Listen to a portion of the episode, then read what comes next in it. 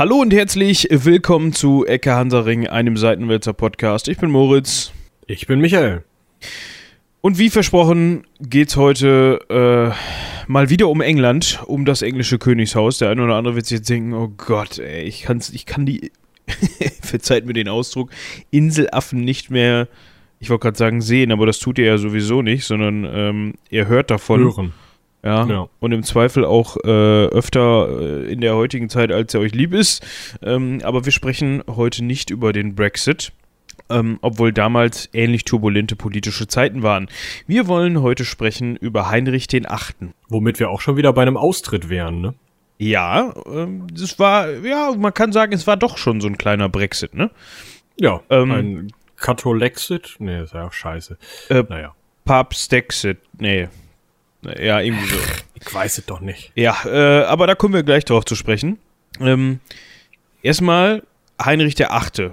Ähm, ja, es gab anscheinend vorher sieben andere Heinrichs, die da mal auf diesem Stuhl gesessen haben. Ich weiß gar nicht, hat er Über sechs von denen haben wir schon gesprochen, ne? Also, bestimmt. Also also zumindest über einige. über einige. Ja. Ja, ähm, vielleicht sollten wir vorher mal eben kurz einordnen. Weißt Wo du, was er ist? her? Sohn von Heinrich dem Siebten. Nur mal so. Ja, und über Heinrich den Siebten haben wir tatsächlich schon mal gesprochen. So nämlich. Der war nämlich relativ wichtig. Genauso wie Ja. sein Sohn, Sohnemann äh, Heinrich der Achte.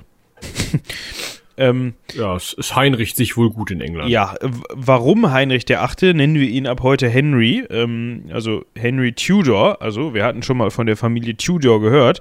Falls ihr die Familie nicht kennt oder euch das nicht sagt, dann empfehle ich euch einfach nochmal in Folge, lasst es mich eruieren, äh, in, der, in die Folge zum ähm, Rose, zu den Rosenkrieg. Rosenkriegen reinzugucken. Da war das nämlich so Unterholzpotentaten irgendwie aus Wales, die ähm, mal hier, mal da irgendwelche Thronansprüche unterstützt haben und oh Wunder, sie haben es jetzt geschafft und ihren eigenen Anspruch durchgesetzt. Ja, weil der eine mal unehelich mit einer ähm, mit einer englischen Königin rumgebumst hat. Daran, daran lag das. Äh, das, so. war, das war die Geschichte mit dem ähm, äh, mit den Valois. Da gab es doch mal so, so, eine, so eine Blutlinie von französischen Königen, die so ein bisschen plemplem waren.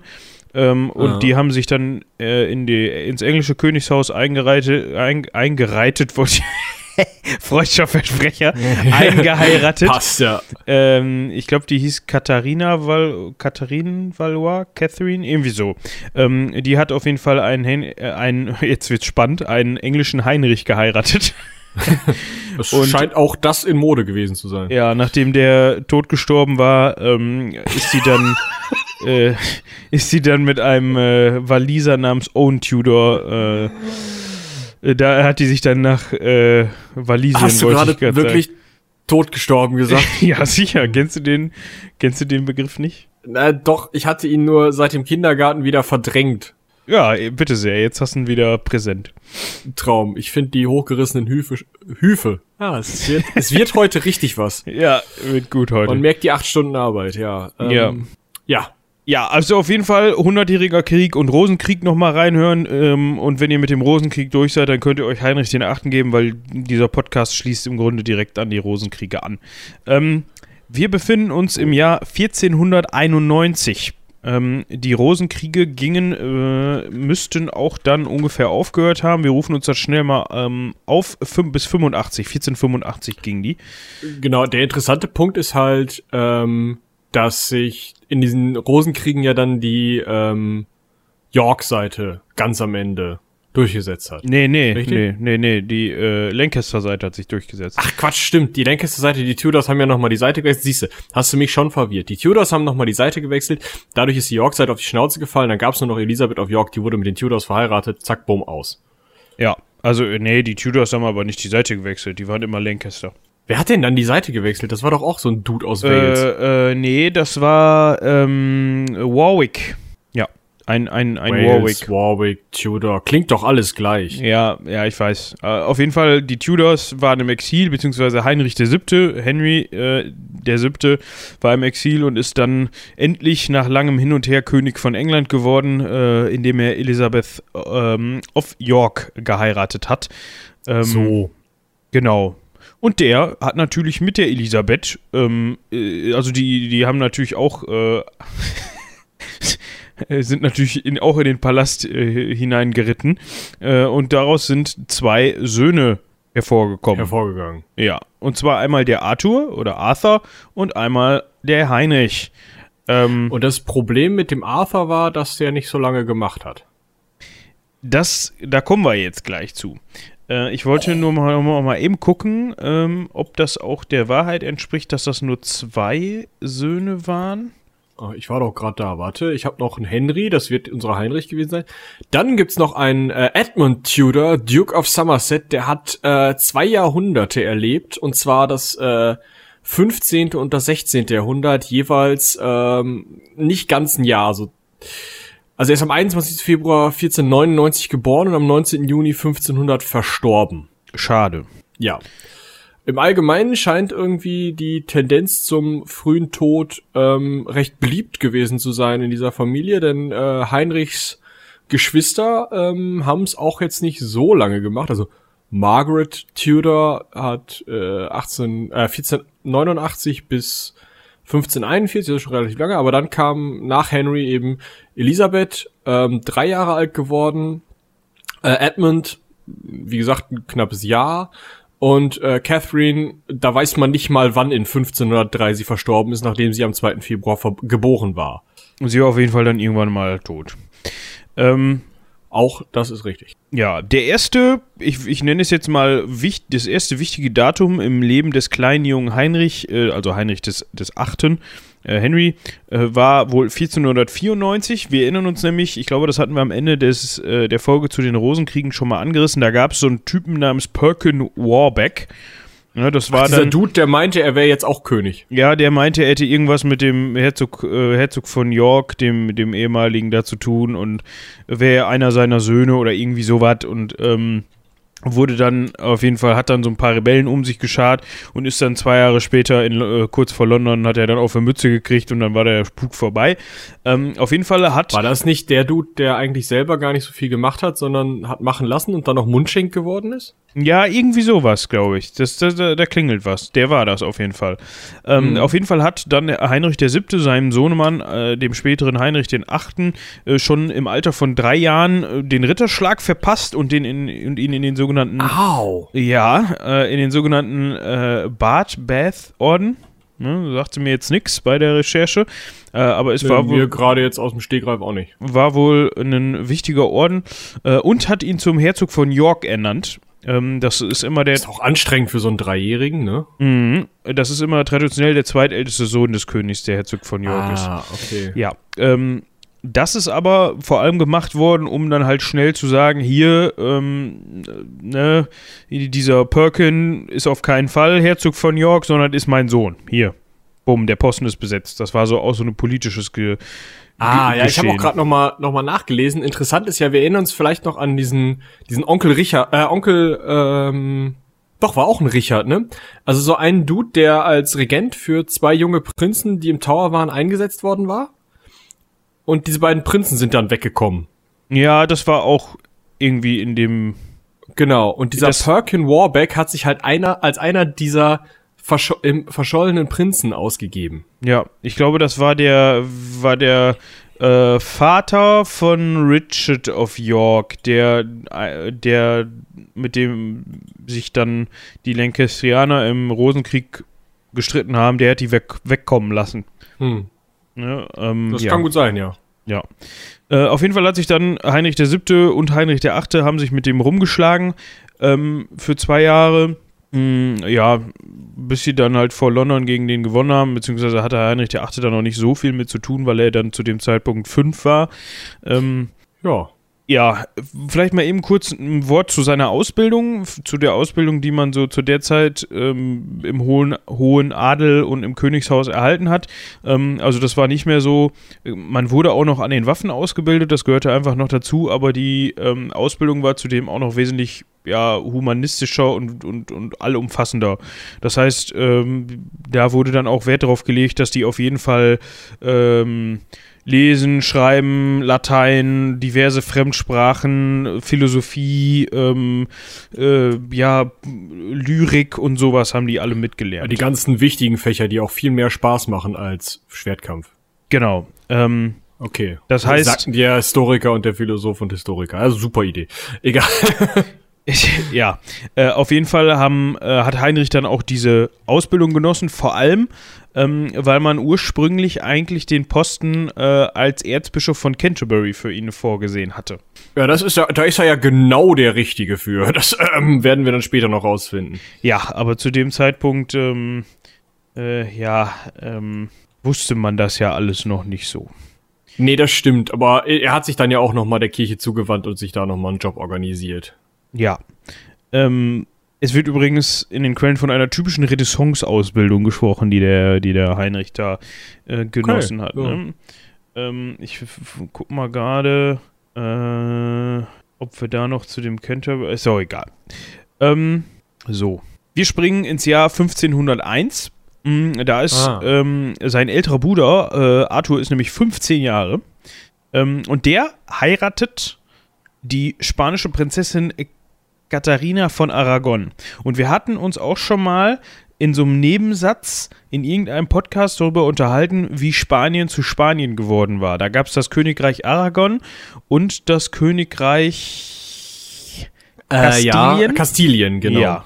Und da gab es einmal den Ferdinand und äh, ich komme nicht mehr auf ihren Namen. Isabella. Isabella. Und die beiden haben geheiratet und zusammen dann Kastilien und Aragon vereinigt und daraus ist dann Spanien geworden. Klassische. Fusion, genau. Genau. Und die haben dann nämlich dann noch alles, was sie an muslimischen äh, Besitzungen in Spanien noch hatten, im Rahmen der Reconquista, über die wir auch nochmal reden müssen, besonders wo wir Kolumbus schon behandelt haben, ähm, haben die dann halt sozusagen Spanien zurückerobert von den Muslimen, die das halt zu dem Zeitpunkt seit irgendwie 800 Jahren besetzt hielten. Ja, genau. Und ähm, die hatten auch ein Töchterchen, äh, besagte Katharina von Aragon. Und die heiratet eben Heinrichs älteren Bruder Arthur, ähm, als der 15 war. Ja. Ja, Ja. schon nett. Das Problem ist, äh, der hat's dann nicht so lange gemacht, oder? Nee, der ist dann wenige Monate nach seiner Hochzeit leider verstorben. Oh, ja, ähm, das ist blöd. Äh, was kann man denn da machen, wenn man schon mal so eine ähm, so eine Prinzessin am Hof hat und die jetzt also gerade verwitwet ist und Ja, ja, dann, man hat noch so ein dann könnte man mal den Heinrich fragen. hat man denn gefragt oder hat man ihm die vor die Nase gesetzt? Äh, das, das ist, äh, ich glaube, man hat ihm die mehr vor die Nase gesetzt. Ähm, Hm. also er wurde auf jeden Fall mit ihr verlobt. Mm, Schade für ihn war, dass man ihm daraufhin äh, quasi den Titel äh, Herzog of York wieder weggenommen hat, weil er war ja dann Thronfolger. Ja, dann bist du auch Prince of Wales, ist ja auch schön, oder? Dann bist du Prince of Wales, genau. Ähm, auch nicht schlecht. Äh, aber wie gesagt, der war ja zu dem Zeitpunkt, ähm, wann hatten wir gesagt, ist er geworden? 91, da war er 10. 1501, das heißt, äh, mit 10 heiraten ist dann auch für den jetzt noch nicht so. Ah. Ja. Ähm, Ähm, das, also Problem ist ja auch, ähm, also das Familienrecht, auch im ausgehenden Mittelalter noch, ähm, ist ein bisschen komplex. Also ähm, der Punkt ist nämlich, wenn du heiratest, sind die ähm, Anverwandten deiner Ehefrau oder deines Ehemannes auch deine Verwandten. Und somit würdest du, wenn du nach dem Tod deines Mannes dessen Bruder heiratest, rein kirchenrechtlich auch deinen Bruder heiraten. Und das darfst du ja nicht. Weil bis ins siebte Glied geht nicht. ja. Und deswegen musste man, aber das gilt halt für boah, einen großen Prozentanteil der heiraten in der Zeit und je weiter wir sozusagen Richtung heute kommen, wird's immer mehr, muss man als Katholik da schon mal so einen päpstlichen Dispens einholen. Dispens heißt halt ein, eine Erlaubnis sozusagen, beziehungsweise ein vorher von den Sünden freisprechen, die man begeht, weil es halt nötig ist, Erlaubnisding. Ähm, vom Papst, der dann eben gesagt hat, ja, gut, der Arthur hat's ja auch nicht so lange gemacht und außerdem sind die ja nicht blutsverwandt. Mhm. Nee, ist in Ordnung. ja. So. Dazu kann man noch eben sagen, zu diesem, zu diesem Verlöbnis. Ähm, es, es wird vermutet, dass, oder ja, es wird vermutet, bleiben wir mal bei dieser Formulierung, ähm, dass dieses Verlöbnis ähm, unter Zeugen geheim gehalten wurde. Also es ist, hat stattgefunden, die Verlobung. Ähm, es waren Zeugen, die das belegen konnten, anwesend, aber es wurde nicht öffentlich gemacht, weil man sich offen halten wollte, ob man äh, diese Ehe überhaupt möchte, wenn es denn mal soweit ist. Ne? Also äh, Heinrich hätte dann zu dem Zeitpunkt jederzeit sagen können, äh, wir haben uns gar nicht verlobt. Ähm, mhm. ähm, die Zeugen waren, waren wahrscheinlich entsprechend so eingeweiht und ja, treu oder bestochen, dass sie das ebenso ähm, bezeugt hätten. Aber man hätte sagen können, ja, wir sind verlobt oder nein, wir sind nicht verlobt. Ähm, je nachdem, wie zum Zeitpunkt der Hochzeit, wie wichtig dann noch äh, oder wie politisch wichtig dann noch so eine Ehe zwischen ähm, Katharina oder zwischen dem spanischen ähm, und dem englischen Königshaus wäre. Hm. Ähm, ebenso interessant finde ich, dass Heinrich VII. seinen Sohn wohl nach dieser Ehe, nicht Eheschließung, nach diesem Verlöbnis ziemlich unter Verschluss gehalten hat. Das heißt, der war ziemlich, ja, also weg von der, von der Bildfläche verschwunden. Der hat im Tower dann, äh, nicht im Tower, sondern im, im ähm, Palast gelebt und hat dann, äh, ja, da seine Ausbildung genossen und ist wohl ziemlich, ähm, ja, unter der Fuchtel von seinem Vater und seiner Großmutter erzogen worden. Also es war jetzt nicht so, der junge Prinz reist durchs Land und ähm, äh, wird vorgeführt. Ja, gut, aber das ist ja nachvollziehbar, wenn dir schon ein Prinz kaputt gegangen ist und du jetzt nicht so viele hast. Ja. Ja. ja. Äh, ich will gerade mal gucken, wer ist denn die Oma? Die Großmutter. Ähm, ist jetzt die Frage ja. mütterlicherseits oder väterlicherseits? Das, ja, das ist eine schöne Frage. Und zwar schreibt der, äh, um das mal eben hier einzuwerfen, der spanische Botschafter Fuencilada, äh, der, am, äh, ja, der am englischen Hof war, der schreibt, ich zitiere, äh, er befand sich in vollständiger Unterwerfung zu seinem Vater und seiner Großmutter und öffnete niemals seinen Mund in der Öffentlichkeit, außer um eine Frage von einem der beiden zu beantworten. Es war ihm nicht erlaubt, den hm. Palast zu verlassen, außer für Sport durch eine private Tür, die in den Park führte. Ja. Ja. Das hat er aber wohl doch häufig gemacht. Mal so ein bisschen Sport getrieben. Ja, Sport heißt damals ja jetzt nicht unbedingt irgendwie, weiß ich nicht, Lacrosse, Airhockey und Fallschirmspringen, sondern mehr so Tennis? Ja, Tennis haben die gespielt, beziehungsweise eine Vorform davon äh, und wahrscheinlich auch einfach ähm, Waffenübungen und Schwertkampf und so, ne? Also äh, hier habe ich gerade gelesen, ähm, Ringen wohl, Tennis, ja. Bogenschießen wohl auch. Ich meine, das ist bei äh, Briten ja durchaus äh, irgendwie im Trend. Gerade nach ähm, Agincourt, wer das nochmal nachhören möchte, in den 100-jährigen Krieg reinhören. Ja. Ähm, genau. Und außerdem Lanzenstechen. Ja, äh, Henry galt auch als sehr ähm, fähiger und äh, begeisterter Tioster, beziehungsweise allgemein äh, Turnierteilnehmer. 1508 hat er sein erstes äh, Turnier geritten in die Tjost gegangen, oder? Also heißt das so? Das weiß ich nicht. Ja, ist ja auch Wurst. Auf jeden Fall hat er da äh, und er muss wohl ein ziemlicher Schrank gewesen sein, ne? Also ähm, 1,80 Meter für damalige Verhältnisse schon ein ordentlicher Klopper. Also fünf Zentimeter kleiner als ich, falls das jemanden interessiert. Ähm, ja. Ja.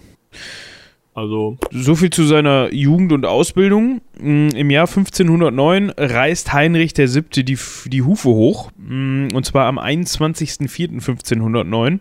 Mm, und äh, das hat man noch nicht direkt gemacht, aber am 24.04., also drei Tage später, ähm, wird der junge Henry, ich glaube, das war kurz vor seinem 18. Geburtstag, ein paar Wochen oder so, ähm, äh, können wir herausfinden. Geboren ist er äh, am 28. Juni und am, ja genau. Und dann im April ähm, 1509 stirbt sein Vater und er wird zum König ausgerufen. Ähm, Im Gegensatz zu seinem Vater war Henry schon als Prinz relativ beliebt.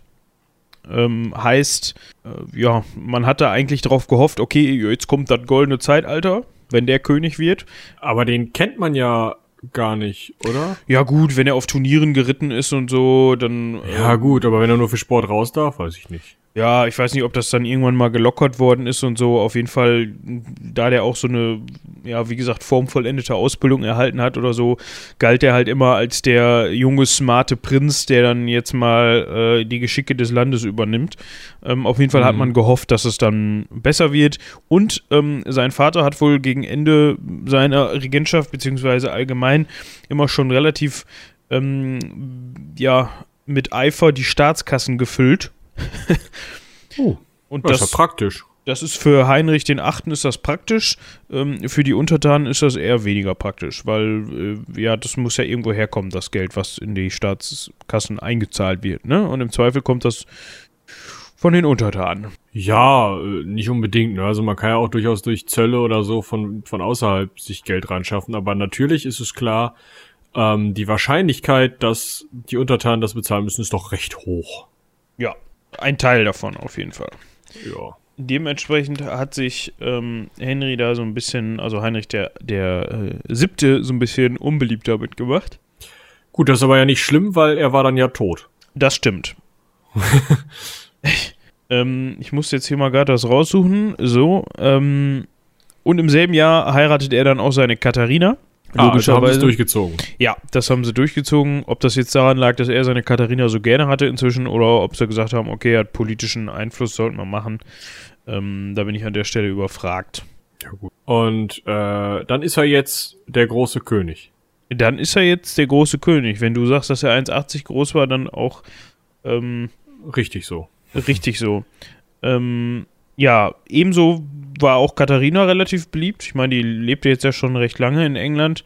Ähm, und ich, ich sehe gerade, da könnte man auch nochmal eben anbringen, das Zitat äh, hat sie wohl doch relativ gern gehabt, weil er schrieb an seinen äh, Schwiegervater nach der Hochzeit, äh, selbst wenn wir noch frei wären, ist es sie, die wir von allen anderen als unsere Gemahlin wählen würden. Also wir meint er natürlich sich, weil äh, Pluralis äh, Maies, wie ist die Endung? Ich komme immer durcheinander. Tatis. Tatis. Ähm, also die haben ja immer von ähm, wir als königliche Hoheit gesprochen. Ähm, ja, Katharina ist wohl auch relativ beliebt beim Volk.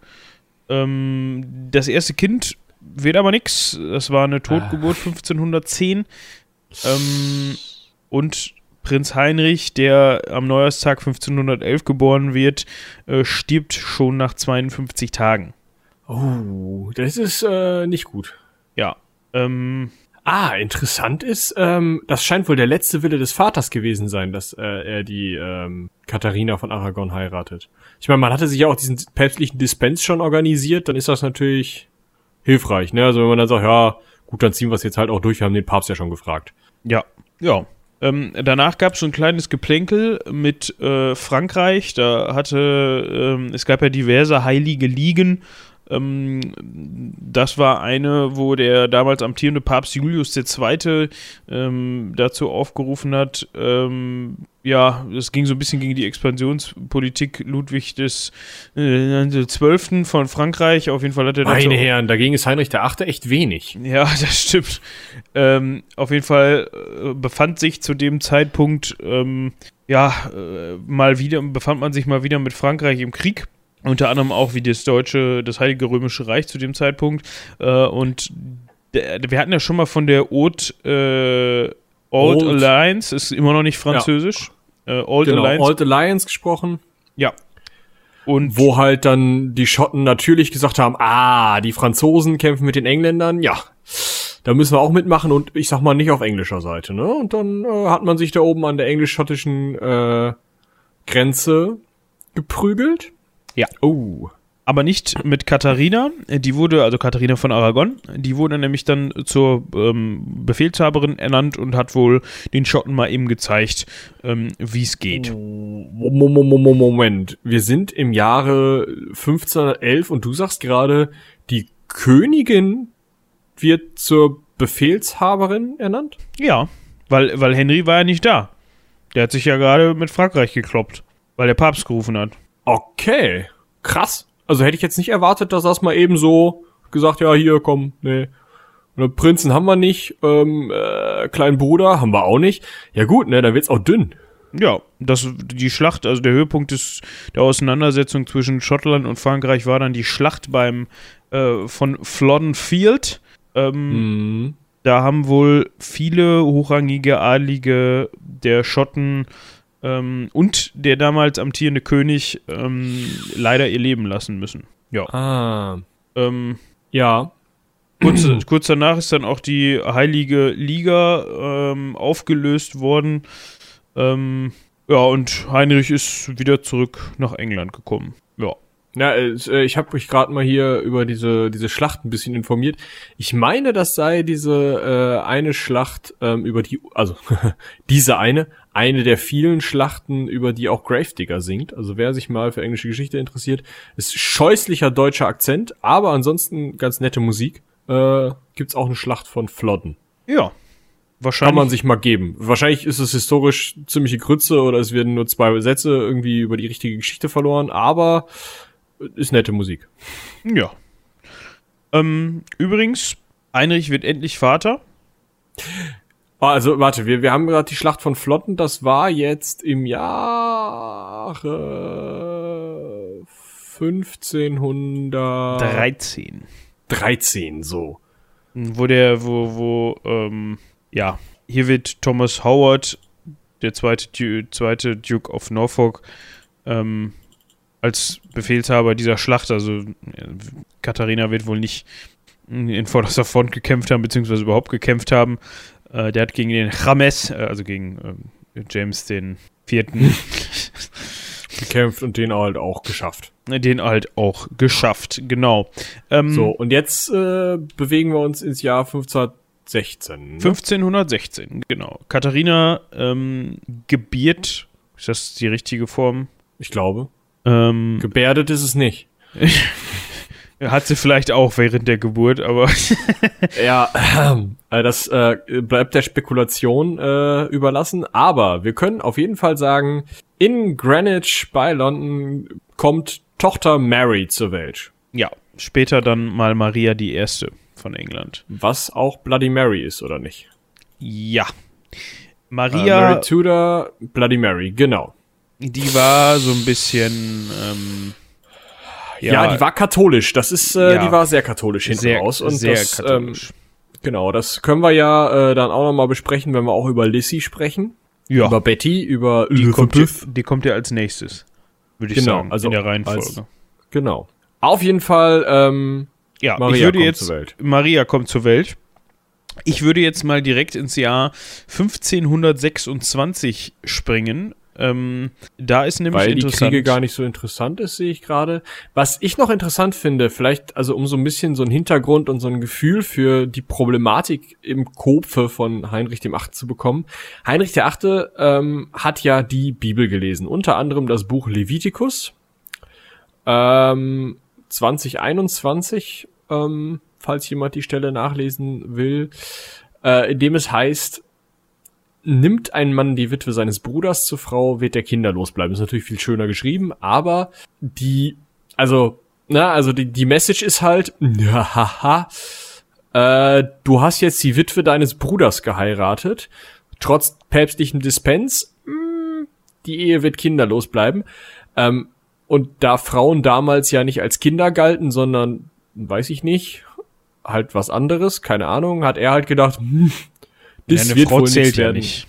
Ja, eben, das wird wohl nichts werden. Äh, ja, müssen wir wohl gucken. Katharina war dann ja auch irgendwann nicht mehr die Jüngste. Ne, die, also, die war ja älter war als er, wahrscheinlich. Also, 15, 18. Lass uns das doch mal nachgucken. Die, also nicht mehr die Jüngste ist immer so eine Sache, ne? ja, damals also, sowieso. Also, heutzutage würde man denken, dum, ja, dum, gerade erwachsen. 1485, wobei, also äh, 1485 sind 15 Jahre plus 18 Jahre. Die, die Frau war über 30. Oder? Ja. Ja. Das ist schon, äh, ja, 33. Das ist schon heftig. Also, wenn man sich überlegt, dass im, im ähm, Mittelalter, und ja, wir sind ja jetzt in der Neuzeit, aber die äh, Lebenserwartung von Frauen, gerade von Frauen, die eben Kinder bekommen haben, ähm, war jetzt nicht so hoch. Wenn da irgendwie Komplikationen waren oder so, kann das schon mal schnell böse geendet sein. Und in dem Falle weiß man halt auch nicht, inwiefern die Frau in dem Alter noch in der Lage war, gesunde Kinder zur Welt zu bringen. Und das wird auch dieser König gewusst haben und sich gedacht haben, doof. Ich hätte gerne einen männlichen Erben und Nachfolger. Weil genau. man möchte die Tudor-Dynastie natürlich auch fortsetzen. Aus diesem Grund, also er hält dann noch relativ lange die Füße still. Ähm, so, ich, so, wie ich das, so wie ich das gelesen habe, ähm, neigte Katharina dann auch dazu, eher in die Breite zu gehen, ähm, was ja auch nicht unbedingt äh, dazu führt, dass ähm, er seine Frau in dem Fall dann attraktiver finde. Ich entschuldige mich dafür, wenn das jetzt gerade eine sexistische Äußerung war. Jein, da bist du gerade ähm, ein bisschen auf dem falschen Fuß, weil ähm, in die Breite gehen heißt damals ja noch, boah, kann sich's leisten, geil. Mm. Ähm, also, ich will jetzt nicht über die privaten Vorlieben von Heinrich spekulieren, aber der wurde durchaus von Zeitgenossen, weil er so in die Breite ging, bis zu einem gewissen Punkt, an dem er nicht mehr laufen konnte, ähm, durchaus immer noch als, ja, es ist, ist ein Mann von Macht, 1,80 groß, 1,80 breit, geil. Ähm, und auch als attraktiv beschrieben. Ich meine, klar, er war der König. Aber ähm, ich denke, das wird bei Frauen genauso gewesen, zu sein, äh, gewesen sein. Und auch bei ähm, Maria Theresia, wesentlich später war es noch so, dass gesagt wurde, ja, eine Wuchtbrumme. Ne? Ja, also, aber ich sag mal so, so, solche Urinstinkte kriegst du ja eigentlich nicht weg. Ja gut, man kann jetzt sagen, okay, gucken dir an, der ist, der ist fett gefressen, der hat Geld, heirate den.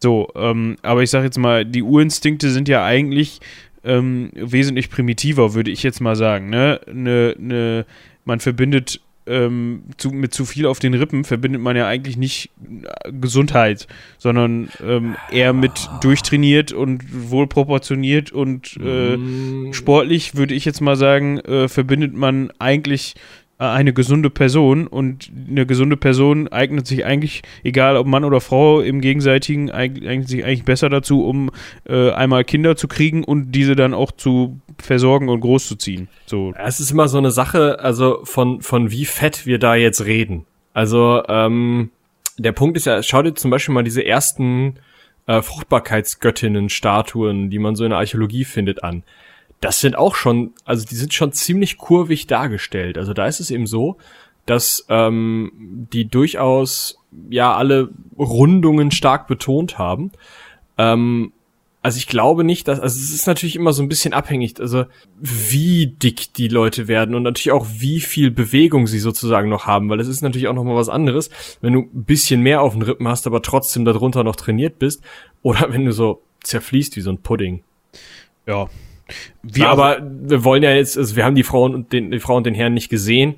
Es gibt halt Fo äh, äh, Fotos hätte ich jetzt. es gibt halt äh, Malereien, gerade von Heinrich dem Achten, wo er schon ein ziemlicher Klopper ist, wo ich jetzt sagen würde, hm, dem will ich nachts nicht begegnen, auch wenn der fünf Zentimeter kleiner ist als ich. Der ist auf jeden Fall mindestens 20 Zentimeter zu jeder Seite mehr. Ähm, wenn der sich auf mich draufsetzt, dann habe ich Schwierigkeiten beim Atmen. Dementsprechend, äh, ja, also auf jeden Fall ist es so, dass ähm, Katharina dann in den Augen von Heinrich rausfällt für die Nachfolgerzeugung. ja, so. und er hält relativ lange noch die Füße still, ähm, verliebt sich aber wohl 1526 in eine gewisse Anne Boleyn. Ähm, ah. Die, also eigentlich hatte er gar nicht vor, die zu heiraten, beziehungsweise sich mehr mit der zu beschäftigen, außer dass sie seine Mätresse wird. Äh, also wahrscheinlich hatte der äh, zahlreiche Mätressen auch schon vorher. Genau, also von wegen Füße stillhalten. Also er hat auch Kind, also er hat, wusste, dass er Söhne zeugen kann, ähm, denn er hatte schon 1517, also ein Jahr nach der Geburt von äh, Bloody Mary, ähm, schon mit einer Elizabeth Blond, Blond, ich habe keine Ahnung, äh, einen Herrn Henry Fitzroy gezeugt, der wohl, äh, also der halt einfach nicht legitim war, weil halt von der Mätresse, aber ähm, der eben sein Sohn war. Ja, also er wusste halt, geht. Ja. Und dann sucht er halt im Endeffekt äh, sozusagen nach, nach einer Frau, die ihm das äh, ne, leisten kann. Und da hat er sich dann eben irgendwie wohl munter durch die Gesellschaft gebumst und irgendwann ähm, hat er dann Anne Boleyn gefunden. Ja, und die hat sich eben geweigert, seine Mätresse zu sein, nur seine Mätresse zu sein. Und da hat er sich gesagt, die finde ich so gut ähm, und meine Katharina, die bringt sowieso nicht mehr. Ähm, ich gehe mal zum Papst und frage ihn mal, ob wir die Ehe nicht mal annullieren können. Weil er hatte ja sowieso eigentlich schon gute Erfahrungen mit dieser Nummer mit dem Dispens gemacht, ne? Ja. Und, äh, hat er das ja mit Katharina auch schon so gemacht. Ja, weiß ich nicht. Äh, sollte wohl was kosten, also halt, nee. Ja. So ein Papst lässt sich ja jetzt auch so Dienstleistungen gerade ähm, in solchen äh, Kreisen. Sachen äh, schon gar nicht so schlecht bezahlen. Wahrscheinlich nicht. Ähm, heute braucht er das nicht mehr versuchen, aber heute reicht äh, der Gang, äh, wo wo lässt man sich scheiden? Beim Standesamt?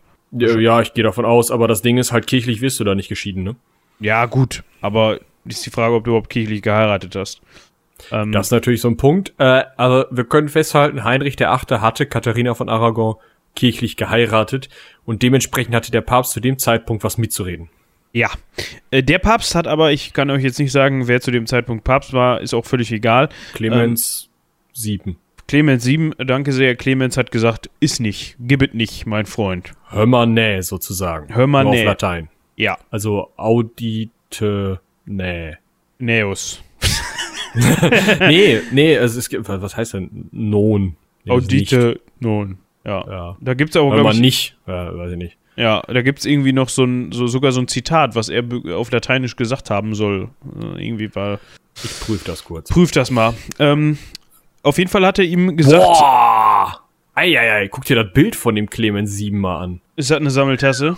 Das ist aber eine 1A-Sammeltasse. So richtig hipsteresk, ja? So, so, ein- so ein, ähm, gut, damals hieß das noch, ähm, Brokat, glaube ich. Heute würde man sagen, äh, nee, wie hieß das? Samt. Samt. Du meinst aber schon das, Bild- das, Jäckchen. das Bild von Sebastiano del Piomo. Piombo. Ja, ja. Da hat er dieses Samtjäckchen an und dann noch so ein Käppchen. Ey, das, heute würde man das aus Niki fertigen und einem Hipster anziehen und geil. Sehr schon Und der Bart. Ja, der Bart ist geil, da kann man nicht Und dieser, dieser. Blick, dieser Blick in die Ferne über seine große Nase. Gerade einen durchgezogen. Ja, schön. Und Schwenk Weihrauch. Ja, kann man sich mal gönnen. Ja, worauf ich hinaus wollte, der Clement sagt, hör mal nee, und zwar droht er dem an, äh, droht der Henry an, ihn zu exkommunizieren. Ne, Also nicht nur ihn, sondern auch äh, N und so weiter. Äh, wenn er das trotzdem macht, ähm, Ah, das ist eine ganz blöde Sache. Da müssen wir ja auch noch mal drüber reden, wenn wir dann zu, ähm, boah, welcher Heinrich ist denn das denn jetzt noch mal? Ist das überhaupt ein Heinrich? Ich glaube, es ist auch ein Heinrich, oder? Der nach Canossa gegangen ist. keine Ahnung. Ja, ich, ich finde das gerade auch noch mal Prüfe dies. Ähm, auf jeden Fall, da geht das dann so ein bisschen hin und her und 1533 ähm, hat äh, Henry dann endlich die Schnauze voll und zeigt dem Papst den Mittelfinger und äh, heiratet trotz seiner rechtsgültigen Ehe mit Katharina N. Boleyn. Ähm, Oh, ganz, ganz, ganz, ganz böse Nummer. ja, ähm, der Papst reagiert dann mit einer Bannandrohung, also ähm, ne, sagt halt, ey, wenn du das jetzt nicht sofort lässt, dann verbann ich dich. Ähm, ähm, ein Scheidungsgericht, ein englisches Scheidungsgericht erklärt dann die Scheidung für gültig in England ähm, und der ähm, Papst äh, sagt dann gut, Heinrich und Anne Boleyn und der Erzbischof von Canterbury, ein gewisser Thomas Cranmer, das war der ehemalige Hauskaplan der Boleyns, den hat nämlich Anne äh, kurzerhand mal als Erzbischof von Canterbury eingesetzt, der wird auch noch exkommuniziert. Ja gut, der hat die Nummer natürlich verbockt, ne? Also der hätte natürlich sagen müssen, hör mal nee, weil der Papst ja hör mal nee gesagt hat und dann fliegst halt raus, ne? Ist klar. Ja, ja, aber der wäre dann ja auch sonst nicht Erzbischof von Canterbury geworden, wenn er Hör mal nee gesagt Ja, hätte Da wahrscheinlich. muss man halt Prioritäten setzen. Ja, und halt als Hauskaplan hat man da wahrscheinlich wenig zu sagen. Wollte ich gerade sagen, da hat man auch, glaube ich, wenig, wenig Skrupel da zu sagen, ja, ich überspringe vier Ränge und werde direkt Erzbischof. Ich glaube, Oder 27. können wir so machen. ja, genau. Ähm, vielleicht noch äh, zwei Dinge. Eins, ich habe rausgefunden, wer es war. Nämlich ähm, Heinrich Vierte, der älteste Sohn von Heinrich Dritten.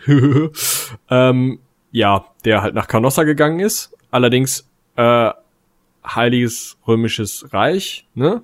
Also Nicht Vorgänger Engl- von Deutschland. Ja, nicht englische Thron, nicht englisches Königshaus, sondern äh, deutsche Dynastie. Genau, aber der hat halt auch ähm, sich äh, mal exkommunizieren lassen und das ist eine ganz, ganz, ganz, ganz doofe Nummer. Also das ist tierisch nervig, deine ganzen eigenen Fürsten, gerade die Kirchenfürsten wollen die auf die Mappe hauen und ähm, das ist im, im Reich natürlich noch viel krasser, weil da natürlich drei Kirchenfürsten Kurfürsten sind und ziemlich viel Land haben und ähm, halt auch ähm, solche ähm, weltlich-geistlichen Gemischtfürstentümer, also Fürstbistümer, ähm, vorhanden sind. Das ist alles total unangenehm, wenn du da exkommuniziert bist und dann läufst du halt auch schon mal zu Fuß über die Alpen und fragst nochmal nach, ob das denn auch sein muss. Ähm, können wir nochmal wann anders drüber sprechen. Heinrich hatte das jetzt nicht so vor, wenn ich das richtig verstanden habe. Nee, vor allem wenn man sich Also er hätte auch schwimmen müssen, ne? Also Ja, vor allem wenn man sich zu dem Zeitpunkt auch schon so ein bisschen seine Leibesfülle angeguckt hat, ähm, dann ähm, er wäre doch mal gesund gewesen. ja, hätte er Schön, das, hätte ihm das ganz gut getan, glaube ich. Ähm, Hat er aber nicht gemacht. Ich habe noch einen zweiten Punkt. mhm. Und zwar Scheidung und Annullierung. Das sind ja zwei unterschiedliche Sachen. Ja, Weil nämlich, äh, Papst hätte gesagt, ja, Annullierung der Ehe Heinrichs. Wenn der die annulliert hätte, hätte die Ehe nie stattgefunden. Ja, annullieren kannst du eine Ehe im Katholischen nur, wenn die nicht vollzogen wurde oder wenn sie vollzogen wurde, aber nachweislich kinderlos bleibt. Das sind die einzigen Möglichkeiten. Oder wenn sie nicht rechtens war. Also wenn man sagt, hm, ah, ich habe aus Versehen meine Schwester geheiratet. Sorry. wusste ich nicht. Ja, dann kannst du auch annullieren lassen. Ähm, aber so, das sind die drei Fälle. So, er hat jetzt nicht aus Versehen seine Schwester geheiratet. Klar, er hat die Witwe seines Bruders geheiratet, aber dummerweise mit Dispens. Also, er kann ja nicht erst um Erlaubnis fragen, dass er die heiraten darf und dann sagen, ach, nee, doch nicht, kannst du die Erlaubnis kurz zurückziehen, damit ich es dann annullieren kann? Kannst du nicht machen. Äh, Kinder gab's, ne? Mary. Und vollzogen wurde sie dementsprechend wohl auch. Also gab es keinen Grund, die zu ausgehen. annullieren. Ja. Ähm, dementsprechend äh, wäre halt eine Annullierung gar nicht möglich gewesen, dann wäre Mary auch aus der Thronfolge raus gewesen. Das ist ein Grund, warum die katholisch geblieben ist. Höchstwahrscheinlich. Ja, Neben natürlich. Überzeugungen und so. Weil wenn sie angelikalisch geworden wäre, dann hätte sie die Scheidung anerkannt und gesagt, ja gut, dann nicht. Mache ich, weiß ich nicht, stick ich weiter. Ja, Oder was man so macht. Keine Ahnung. ganz Und, genau. äh, ja, also das ist, ne, das ist ein bisschen, bisschen trickiger als heute zu sagen, ja, ne, ich habe keinen Bock mehr, können wir nicht mal hier eben hier so ein Jahr nicht mehr und dann Scheidung. Ähm, war schon ein bisschen eine andere Hausnummer. Deswegen ist so eine Exkommunikation auch nochmal anderer Bums, anderer Ja. Schnack. Bei ähm, Medieval Total War bin ich auch mal exkommuniziert worden. Witzigerweise Oh. mit dem Heiligen Römischen Reich. War, hab ich aber, war aber ganz witzig, weil dann habe ich irgendwie so ein paar Flaggen genommen, bin nach Rom marschiert, habe das erobert und dann war mein Kardinal auf einmal Papst und dann war ich nicht mehr exkommuniziert. Also alles gut. so macht man das dann. Ja, man kann halt, also das ist recht praktisch bei Medieval Total War. Ich ähm, glaube nicht, dass Heinrich da jetzt die Gelegenheit zu gehabt hätte, mal eben durch Frankreich und das Heilige Römische Reich und Teile von Italien, die von Stadtstaaten besetzt sind, nach Rom zu marschieren und denen da aufs Mützchen zu hauen. Besonders, wo der Kaiser ja die Schutzmacht des Papstes bildet. Ähm, aber man kann bei Medieval recht entspannt einfach äh, Rom einnehmen und sagen, hm, oh, wer könnte denn hier mal, also warte mal, wer kann mich denn mal inkommunizieren hier wieder? Genau. Und im Zweifel ist das dann der eigene Kardinal. Muss gar nicht, interessanterweise. Ich habe mich da mal exkommunizieren lassen ähm, mit Dänemark und hatte dann nicht die Gelegenheit, darunter zu wackeln. Und dann war der Papst einfach, äh, also dem natürlichen Zyklus dieses Spiels nach fünf Jahren weggekommen. Und ähm, der Neue hat wieder auch direkt gesagt, ach sicher, nee, ach, das war ja Stress mit dem anderen, alles gut. Wir sind ja Freunde. Ja, ja, nett. Gut.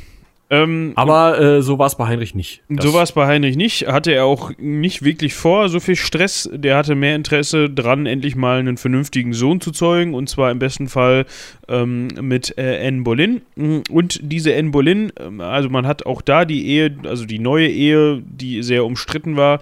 Ähm, vor allem gab es dann halt auch innerhalb des Reiches, also innerhalb des Reiches, innerhalb des, des Königreiches England ein bisschen hin und her. Und manche Adlige haben gesagt, ja, alles gut. Und manche ja, so, manche haben gesagt, finden wir gar nicht gut.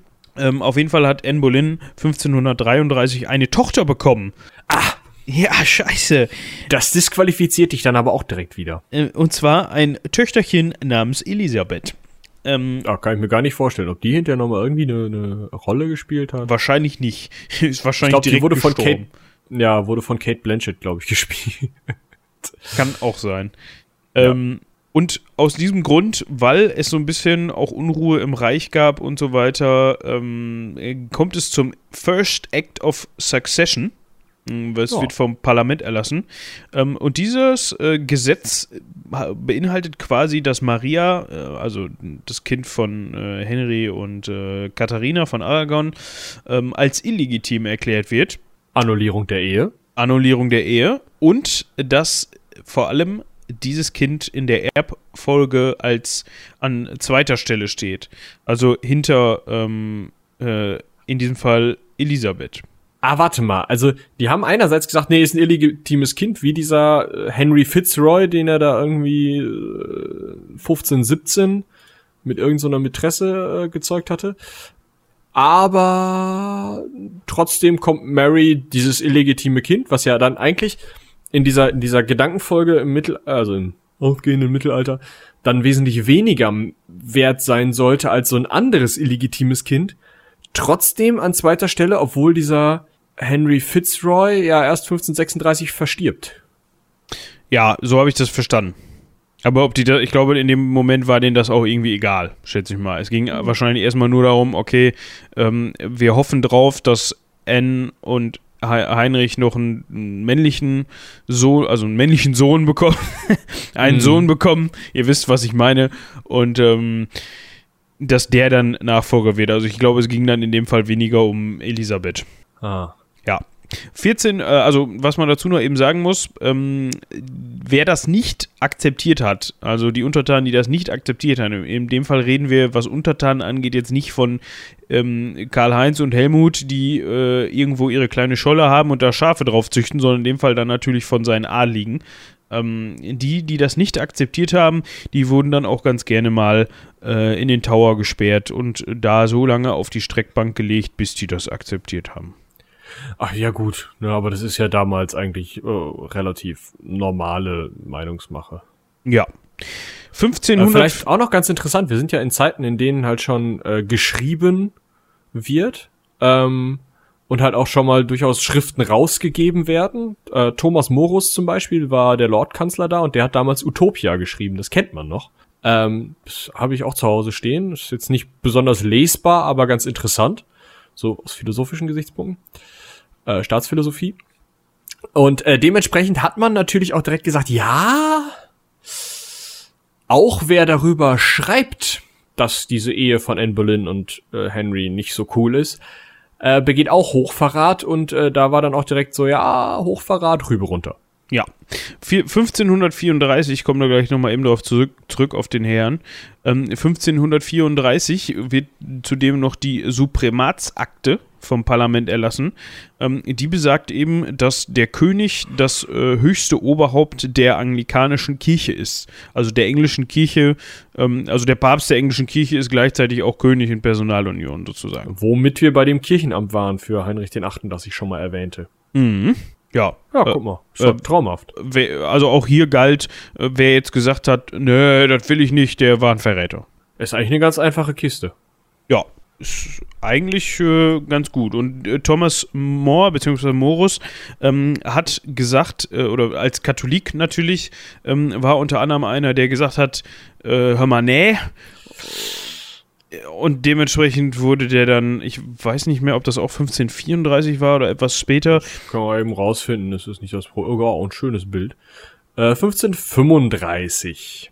Ja, wurde der dann ähm, auf dem Prozess und Hinrichtung Tower Hill einen Kopf kürzer gemacht. Ja. Und der war früher, ähm, äh, wie gesagt, Lord Chancellor war der, ne? Meine schon.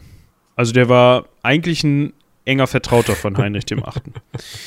äh, äh, es ist gerade äh, sein, hum sein Humor, für den Thomas Morus bekannt war, äh, ha habe er sich zuletzt bewahrt. Laut einer Anekdote bat er den Henker bei seiner Hinrichtung beim Zuschlagen mit dem Beil auf seinen Bart zu achten, da dieser nicht Hochverrat begangen habe. ja, hat auch recht, ne? Ja. Ja. Ja. So, das waren dann schon mal seine beiden ersten Schritte in Richtung ähm, anglikanischer Kirche, beziehungsweise war die anglikanische Kirche da auch begründet. Ähm, ja, jetzt hatten wir das Problem, wir haben eben gehört, 1534, ähm, Elisabeth wird geboren. Ja, Jetzt ja gibt es dann 1536 nochmal eine Fehlgeburt. Also auch Anne Boleyn hat eine Fehlgeburt. Da wäre dann wohl ein Sohn draus geworden. Ähm, und dann hat der König 1536 gesagt, äh, Scheint ja mit dir auch nicht zu klappen. Da müssen wir noch mal irgendwie äh, auf Version 3.0 upgraden. Genau. Ähm, vorher hatte N aber den Vorteil, ähm, 1536 ist übrigens auch äh, Katharina von Aragon gestorben äh, an Krebs, so viel man weiß. Ähm, Oh. Und vorher hatte Henry so ein bisschen das Bedenken, wenn ich jetzt die Ehe mit Anne Boleyn annulliere, Hm. Gilt dann vielleicht wieder direkt die Ehe mit Katharina und ich bin wieder mit Katharina von Aragon verheiratet? Oh. Ja. Das wäre ja unglücklich. Das wäre sehr unglücklich, weil dann müsste man diese Ehe ja wieder annullieren. Also so hat er gedacht oder so wurde gedacht zu dem Zeitpunkt.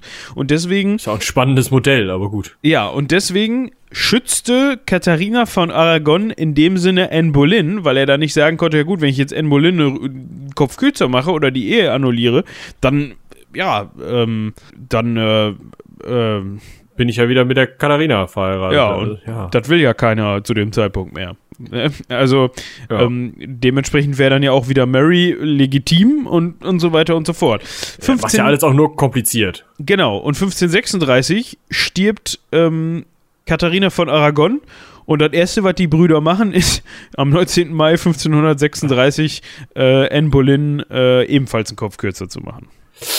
Warum?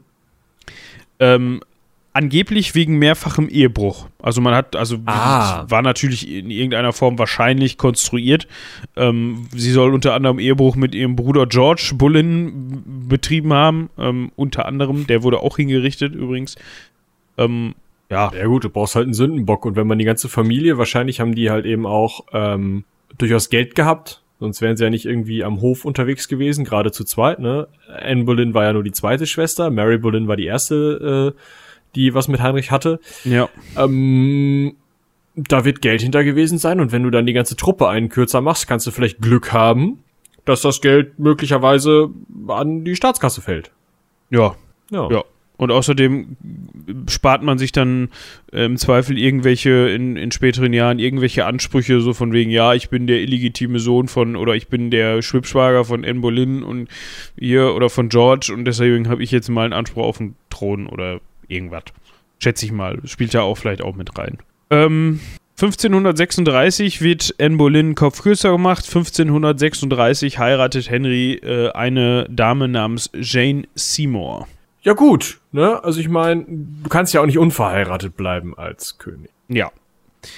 Ähm, da hatten aber einige Untertanen Henrys so ein bisschen die Nase voll. Äh, und es kommt Okay. zur sogenannten Pilgerreise der Gnade. Ähm, man spricht davon auch ähm, ja, von der ja, größten Regierungskrise unter Henrys Amtszeit. Ähm, die stand, fand im Norden Englands statt und ist im Grunde ein anderes Wort dafür, dass sich 30.000 bis 40.000 Katholiken gedacht haben, nö, so nicht. Äh, du köpfst jetzt da oder du wirst jetzt schon deine zweite Königin los. Ähm, wir haben die Schnauze voll, vor allem mit deinen, mit deinen Bestrebungen. Ähm, und vor allem galt äh, Jane Seymour auch als relativ reformatorisch geprägt. Oh, ja, das ist natürlich Ja. cool. Weil Heinrich aber zu dem Zeitpunkt nicht in der Lage war, ein Heer aufzustellen, was mal eben bei 30.000 bis 40.000 ähm, äh, Demonstranten, wollte ich gerade sagen, mir fällt das passende Wort nicht ein, ähm, Widerständler zu bekämpfen. Aufständische, ja. Aufständische zu bekämpfen, ähm, ist man hingegangen und hat gesagt, hört mal, ja, wir verstehen das, das war doof. Wir machen das mal so, wie ihr das wollt. Äh, Und vor allem hat man halt gesagt, okay, wir krönen Jane Seymour als katholische Königin, als wirklich katholische Königin nochmal in York zur, also zur Königin. äh, Damit ihr auch im Norden so ein bisschen was davon habt, dass wir jetzt ja eine katholische Königin haben. Aber das ist doch, also der Papst hatte doch schon die Ehe vorher nicht. Äh, irgendwie werden sie es hingekriegt ha oder haben sie es hingekriegt, die Brüder da zu überzeugen, die 30 bis 40.000, das waren ja auch teilweise wirklich auch Bauern, also nicht 30 Ja. bis 40.000 Leute von Stand. Ähm, und die Aufstände lösten sich auf. Ähm, wie man sich das denken kann, ähm, Heinrich hatte ja schon immer, beziehungsweise auch Heinrichs ähm, äh, Getreue oder, oder, oder Berater, wie man das nennen möchte, seine Höflinge hatten ja immer schon Arten und Weisen, Dinge, die nicht passen, passend zu machen. Ähm, Mhm. man, und dann ist man im Grunde eigentlich hingegangen und hat kurz nachdem sich die Aufstände aufgelöst haben, die Redelsführer ähm, ausfindig zu machen und ähm, hinzurichten, zu verbrennen, äh, Kopf, Köpfe, kürzer Ja, was machen. da so gerade, ja.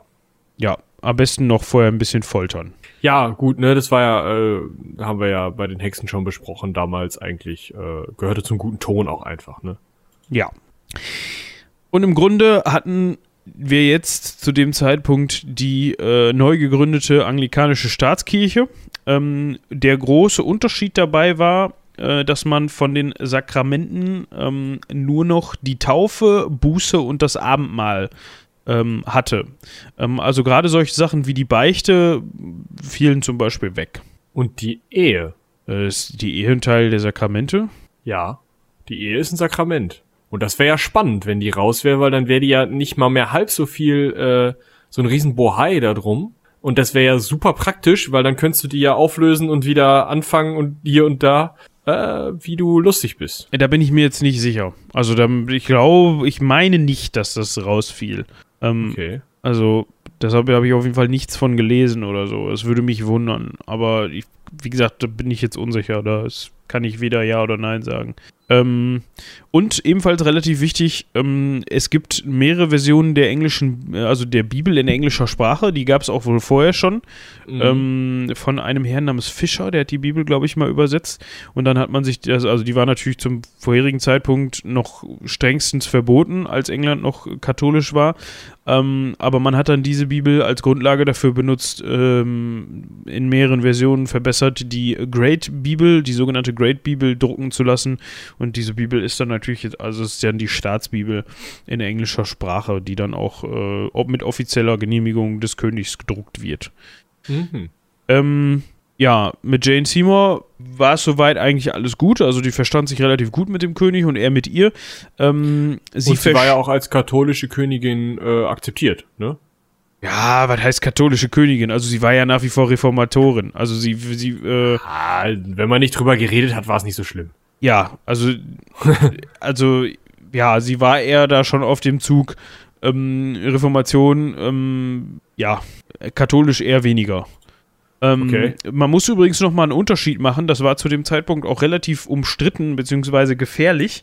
Ähm, ähm, es gab diverse Unterschiede zwischen Papisten, also Katholiken, und dann anglikanischen A- Angehörigen der anglikanischen Staatskirche und Zwischendingern und die, das übelste, Watte, was, was du sein konntest, war Lutheraner. Uh, nee, Protestant ist ganz, ganz fies. Ja, Äh, ich habe auch gerade gelesen, also sowohl als Katholik als auch als Protestant, also solange du nicht der Staatskirche äh, gefolgt bist, rüber runter. Ja. Also du musstest, äh, du warst, wenn du Angehöriger, also die, die anglikanische Kirche, die Staatskirche Englands, war noch relativ nah am papistischen, also am, am ähm, ähm, katholischen. Äh, aber Mhm. es hatte noch lange nichts mit äh, protestantisch-lutheranisch zu tun. Also das muss man, da muss man differenzieren, das ist ganz wichtig.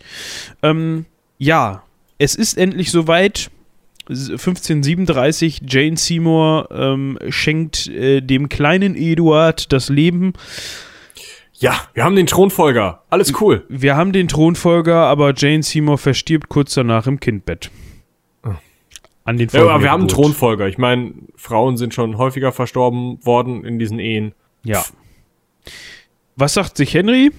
Boah, ich habe jetzt schlechte Laune. Nein, sagt er natürlich nicht. Ähm, das hatte unter anderem auch damit zu tun, dass er von diversen Leuten, unter anderem einem Thomas Cromwell, beraten wurde, der auch immer, ähm, was die, was die ähm, reformatorischen Bestrebungen ganz vorne dabei war. Ähm, ja, ja, ich habe den Satz abgeschlossen, der ganz vorne dabei war. Ja. Ähm, und zwar lässt Henry 1538 alle englischen Klöster auflösen und konfisziert ihre Besitztümer. Gut, das ist aber einfach tierisch praktisch, ne? Also wenn man sich das mal überlegt, diese Besitztümer äh, zu äh, konfiszieren, das ist einfach scheiß viel Geld. Ja, vor allem hat man dann jetzt auch so ein bisschen das Problem, dass die Klöster immer als, äh, ja, Punkt oder als, als Stütze für Leute gegolten haben, die nichts hatten. Ja, also du konntest immer in Klöster gehen und sagen, es gab ja nicht nur auf dem Land Klöster, sondern es gab ja auch Klöster in den größeren Städten. Ähm, die haben halt immer Armspeisung gemacht, äh, täglich. Ähm, ja, die haben galten immer schon als ähm, ja, Unterkunft, wenn du irgendwie reisen musstest, äh, hast du da eigentlich und du musstest irgendwo die Nacht verbringen, auch als ähm, Mann von Mann oder Frau von Stand konntest du in dem Kloster immer eigentlich für eine Nacht Unterschlupf finden. Ähm, ja, das fiel also, natürlich jetzt weg. Du meinst sozusagen die die Problematik für äh, für die Bevölkerung war ziemlich groß, äh, wohingegen der ähm, die also der König eigentlich nicht unbedingt die Kirche, äh, der nicht unbedingt der Staat, sondern eben der der König ähm, einfach Geld gescheffelt hat und natürlich auch ein Zentrum der Gelehrsamkeit ausgeschaltet hat, was vielleicht auch ganz wichtig ist. Also wenn man diese, diese Sachen mit den Schriften bedenkt, das ist natürlich, wenn die dann auf einmal nicht mehr geschrieben werden können, weil diese Klöster weg sind, in denen man mal die Ruhe und die Zeit hat, eben solche Schriften zu schreiben, dann ähm, ist das ja auch praktisch. Ja. Und natürlich hat man jetzt ähm, diverse Mönche und, und Nonnen, die vorher in den Klöstern gelebt haben, ähm, im Land, die dann nichts mehr sind. Also ich glaube, die, ähm, die Nonnen und Mönche, die haben noch so eine kleine Rente irgendwie gekriegt, dass die zumindest, ja dass sie zumindest nicht ähm, ja, auf der Straße gesessen haben. Problematisch war aber, dass der Großteil der damals im Kloster lebenden Menschen gar keine offiziellen Nonnen oder Mönche waren, sondern das waren sogenannte Laienbrüder und Schwestern. Ähm, das waren nämlich die, die den meistens adligen oder höher gestellten Mönchen ähm, und Nonnen äh, die Arbeit abgenommen haben. Ja, also die dann, ah, okay. die dann, äh, ja, die täglichen Arbeiten gemacht haben. Und die hm. haben nämlich gar nichts gekriegt. Die waren dann in dem Fall, ja, konnten sich einen Job suchen. Ja. ja, super. Ja, ich bin Mitte 40, habe so ein bisschen hier gegärtnert als äh, Arbeitsamt was könnt ihr mir so anbieten? Ja, und dann fragen die dich Arbeitsamt, haben wir noch nie gehört. Ja. Oder Scheiße ist natürlich auch, ich bin irgendwie Ende 80 und sitze jetzt auf der Straße. Ja, und du, wie gesagt, es gibt halt keine Klöster mehr, wo du hingehen kannst und sagen kannst, ey, ich bin Ende 80, ich kann kaum noch laufen, setz mich mal irgendwo hin und gib mir ein Bier. Ja, genau. Das geht halt nicht mehr. Ähm, ja, 1539 beschließt das Parlament äh, The Six Bloody Articles, ähm, das hm, muss ich hier, das ist ein bisschen komplizierter.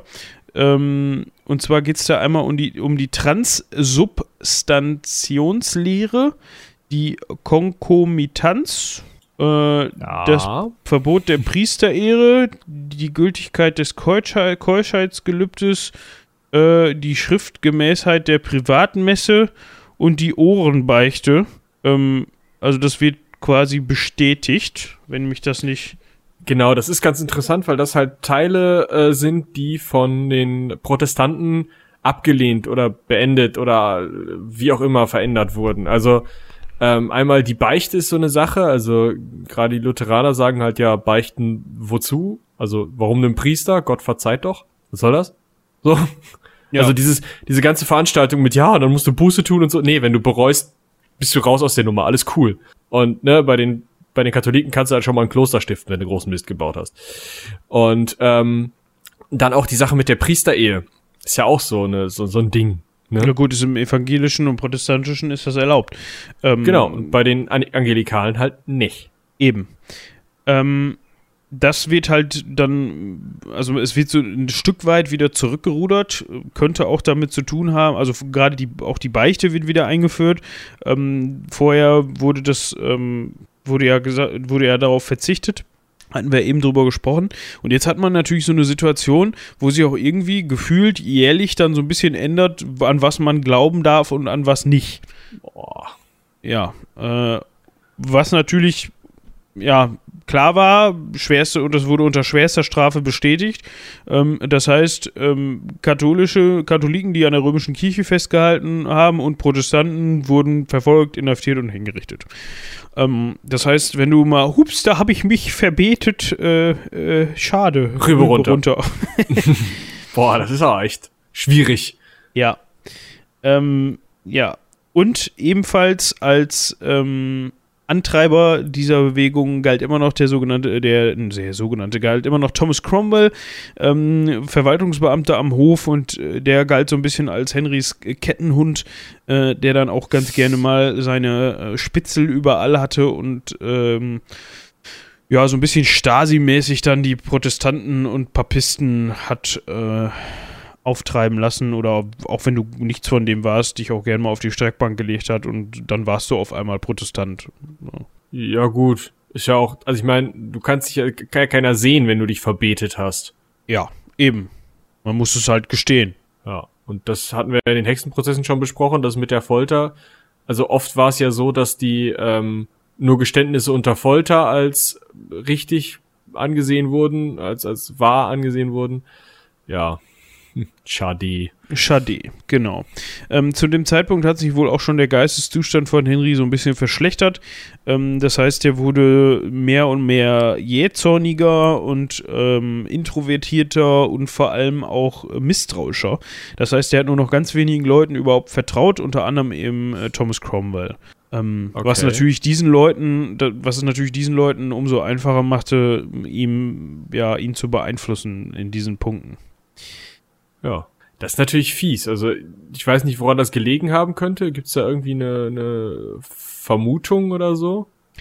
Ähm, Ob es da Krankheit und Krankheitsvermutung gibt? Genau. Ja, also er hatte die, er hatte später dann diverses, was man vermutet, aber irgendwelche psychologischen Erkrankungen ist natürlich immer sehr schwer festzuhalten. Also mm, ja klar. Ich habe jetzt nichts in die Richtung gelesen. Der war wahrscheinlich einfach nur ein bisschen durch dann. Ähm, Gut, ne, aber äh, bist du dann ja auch irgendwann, ne? Also ich meine er hat gerade seine dritte Frau verloren und irgendwie immer noch, also einen legitimen Erben, den Edward, und wir sind jetzt in welchem Jahr? Ähm, also wir waren jetzt zuletzt 1538, äh, wo er die 1539, wo die äh, The Six Bloody Articles erlassen worden sind. Hm. Ja, okay. Also dann hat er jetzt im Moment halt seinen, seinen Erben, aber der ist halt drei. Zwei oder drei. Und Henry ist, ist halt, boah, keine Ahnung. 39, von wann ist denn der? 1491. Ja, der ist auch schon mal über 40. Eben. So, und dann denkt er sich auch, mm, ich muss jetzt noch irgendwie 15 Jahre machen, bis der da ansatzweise beieinander ist. Könnte schwer, schwer werden. Ah, ja, da kann ja immer mal was passieren und ähm, mm. ja. Ähm, er hatte auch mh, mm, sich eine Turnierverletzung zugezogen. Autschi. Äh, also der hatte, er hatte wohl irgendwie so ein offenes Bein. Äh, 1536 hat er sich bei einem Turnierunfall verletzt, äh, ist vom Pferd gestürzt und hat eine Oberschenkelverletzung sich zugezogen. Ah. Äh, und das ist er wohl nicht mehr wirklich losgeworden und dementsprechend, also es war so eine offene Wunde irgendwie teilweise und das war wohl auch kein angenehmer Geruch immer um den König drum zu mit seiner ähm, ja, das ist natürlich auch extrem unschön. Und dann kann man auch wieder nachvollziehen, ähm, warum er jetzt so ein bisschen ungeduldiger und schwieriger wird so. Weil wenn man sich das überlegt, ähm, du hast den ganzen Tag eine offene Wunde am Bein, dann gehen die alle mit irgendwelchen Staatsgeschäften auf den Sack. Ne? Und du willst eigentlich nur irgendwie einen Erben haben und raus aus der Nummer und dann hast du irgendwie einen Erben, aber der ist zwei, dem kannst du noch nichts beibringen. Würde mich auch anzecken. Ja. Und es wurde ihm immer wieder nachgesagt, auch schon während seiner, äh, seiner Ehe mit Anne Boleyn, äh, das ist auch, ähm, ja, er möchte zwar einen Erben haben, aber das läuft wohl auch noch nicht, nicht mehr ganz so bei ihm. Das wurde ihm auch nachgesagt. Ne? Also mm. er muss schon einen guten Tag haben, damit das mit dem Erbenzeugen funktioniert, sagen wir mal so. Das würde natürlich auch wieder erklären, warum äh, man der Anne Boleyn dann nachsagt, äh, dass sie äh, ja fremdgegangen wäre. Ehebruch betrieben hat, genau. Ähm, jetzt haben wir natürlich ein Problem. Was fehlt? 1539? Eigene Kirche, check. Sohn, check. Gut, unverheirateter König. Hm, Kacke. Ja, wir brauchen eine Königin. Ähm, die besorgt der Herr sich natürlich nicht selbst, sondern die besorgt ihm äh, unter anderem wieder Thomas Cromwell. ah, ja, gucke mal. Scheint ein tüchtiger äh, Verwaltungsbeamter zu sein. Ja, und zwar heiratet Henry 1540, genauer gesagt am 6.1.1540, äh, die deutsche Anna von Kleve. Ja, schön. Ja, man wollte nämlich wohl, oder Cromwell wollte wohl nämlich gerne eine politische Beziehung zum Herzogtum Jülich-Kleveberg. Ähm, und Henry. Warum? Hat, ja, das kann ich dir nicht sagen. Da habe ich jetzt nicht weiter. Äh, kannst du vielleicht mal eben gucken, aber. Ich guck gerade mal erstmal, was Jülich-Kleveberg denn ist. Also wir können gerade mal eben nachschauen. 1540, wir sind ja im, im richtigen Jahr, äh, äh, herrscht Jülich-Kleveberg äh, über die ähm, Grafschaft Kleve, die Herrschaft Ravenstein, das Herzogtum Jül Jülich, das Herzogtum Berg, die Grafschaft Mark und die Grafschaft Ravensberg. Das ist jetzt für die, die natürlich jetzt wieder in mittelalterlicher Geografie nicht aufgepasst haben, ihr Schulschwänzer ihr. Ähm, äh, das ist die Gegend um Bielefeld und Herford, wobei man sagen muss, das Fürstbistum Osnabrück ist nicht dabei, Fürstbistum Minden ist nicht dabei, also es ist nicht viel um Bielefeld. Dann ist es die Gegend um Hamm, aber ohne Dortmund, dafür mit Soest. Äh, das ist diese Grafschaft Mark und geht dann ziemlich weit nach Süden, ähm, bis sie dann auf äh, das Erzbistum Köln, äh, Köln trifft. Ähm, dann haben wir das Herzogtum Berg, da ist Düsseldorf drin. Ähm, und es geht so am Rhein entlang bis äh, Sein, also S-A-Y-N, Grafschaft Sein, das ist ähm, ja im heutigen Hessen diese Grafschaft sein. Äh, und dann haben wir noch Kleve, das ist halt um Kleve drumrum, grenzt ans Fürstbistum Münster. Äh, und Jülich ist halt um Jülich, aber ohne Aachen und Köln. Also das ist alles eher so Kleckerei. Also ja, ist jetzt nicht, ist jetzt nicht wenig, aber ist jetzt auch nicht so, dass du sagst, okay, da also das hat, man das, jetzt einen König mit verheiraten, ne? Also es hat jetzt nicht die Fläche, boah, also wenn es hochkommt, hat das die Fläche des heutigen Regierungsbezirks Münster. Also es ist schon eher Kinderkacke. Ja. Ich suche nur gerade, wer, wer denn da gerade zuständig war, weil vielleicht war das irgendein so Fürstbischof, der dann natürlich nicht heiraten durfte. Nee, ist auch Mist. Hä? Ich verstehe, also ja, war, keine Ahnung. Ich habe aber auch in die Richtung nicht weitergelesen. Wir können auf jeden Fall festhalten, ähm, dass man das gemacht hat. Ähm, aber Henry war wohl schon beim ersten Treffen mit seiner Anna nicht besonders angetan von ihm. Ähm, unter anderem, weil die angeblich nicht so hübsch war wie auf einem Gemälde, was er von ihr hat anfertigen lassen. Ich wollte gerade sagen, auf dem Gemälde sieht die doch topo aus. Gut, bisschen schläfrig, aber sonst. Und das ist Jane Seymour. Ja, die, also für, im Vergleich zu seinen anderen Damen ist das die hübscheste, würde ich sagen. Hätte ich ja, jetzt gut, auch gesagt. Ja, gut, die, die, das Gemälde von Anne Boleyn ist so ein bisschen, äh, also die war wahrscheinlich, so wie sie auf dem Gemälde aussieht, war die auch nicht hässlich. Nee, das stimmt, die ist einfach nur schlechter gemalt. Aber ich finde die, also, mein Gott, aber ich sag mal, diese Gemälde sind ja auch immer so eine Sache, ne? Ja. Ähm, aber wie, wie ich gerade sagte, ich weiß nicht, ob das das, ich glaube, das ist das Gemälde von dem, was er hat anfertigen. Ich bin mir nicht sicher, von Hans Hohlbein. Ich glaube, war der sein Hofmaler? Das hört sich, ja, doch, genau. Äh, sein Hofmaler Hans Hohlbein, ähm, der Jüngere, äh, hat ihm wohl dann ein Bild davon angefertigt. Da hat er gesagt, Hans, geh, fahr mal hin, mal die mal, dann kann ich mir angucken, wie die aussieht. Und das von Hans Holbein gemalte, gemalte Gemälde war wohl ein wenig beschönigend. Ähm, auf jeden Fall hat ihm seine Braut nicht ganz so gefallen. Ähm, hm. Und äh, die war zwar auch gebildet in dem Sinne, aber nicht in Fremdsprachen. Das heißt, die hat nur Deutsch gesprochen und kein Englisch. Ah, verdammt, ja, das ist natürlich blöd. Du kannst hier nichts zu sagen, findest sie nicht mal schön. Äh, und dann wahrscheinlich war sie jetzt auch nicht unbedingt so drauf, dass sie sagte, boah geil, super Typ und so, sondern ich meine, der war ziemlich dick, der war ziemlich alt, der war ziemlich komisch und der hat gerochen. Ja. Und du bist, ich weiß nicht, wie alt sie zu dem Zeitpunkt war, das können wir das auch mal eben rausfinden. Ja, äh, ich mach schon. 1515 ist sie geboren, 1540 hat sie geheiratet, das heißt, sie war 25 zu dem Zeitpunkt. Ähm, ja, du bist halt dann von zu Hause weg und alles ist voll mit Engländern, die du nicht verstehst und ja, man kann sich denken, dass das scheiße war. ja.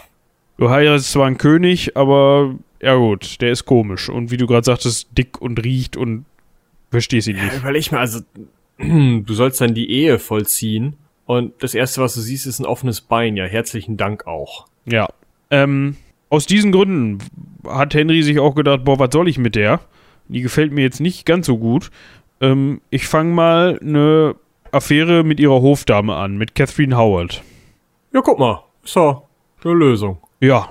Äh, kurze Zeit später hat man sich dazu entschieden, ja, pass mal auf, hier, hier ist es noch recht glaubhaft, dass die Ehe nicht vollzogen worden ist mit Anna. Ähm, wir, Wir annullieren das Ding. wir annullieren das Ding. Im Gegensatz zu Anne Boleyn ähm, wurde Anna aber war gar nicht nötig, die den Kopf kürzer zu machen, ähm, sondern Ich war ja wahrscheinlich auch ganz zufrieden mit der Sache, also.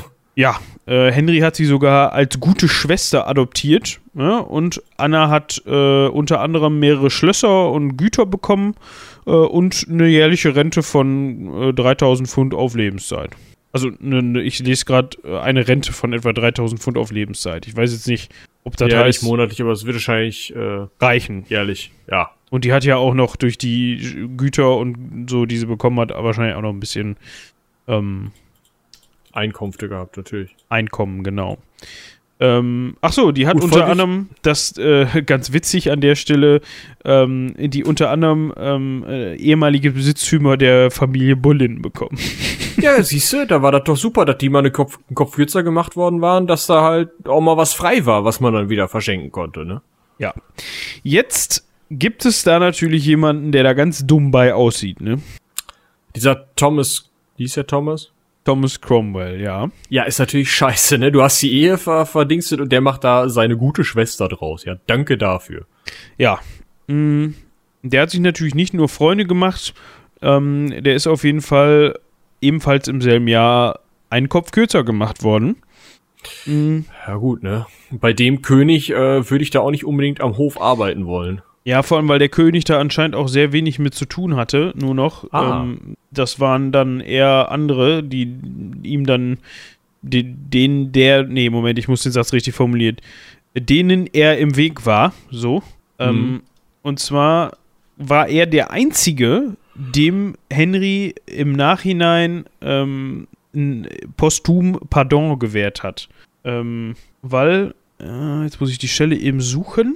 Ähm, der französische Botschafter Charles äh, de, Marillac, äh, der damals am, am englischen Hof geweilt hat, berichtet nämlich, dass der, ähm, dass Henry geklagt hat äh, über seine Minister, äh, ich zitiere, mit oberflächlichen Vorwänden und falschen Anklagen hätten sie ihn, Heinrich Achten, äh, den treuesten Diener, den er je hatte, äh, hinrichten lassen.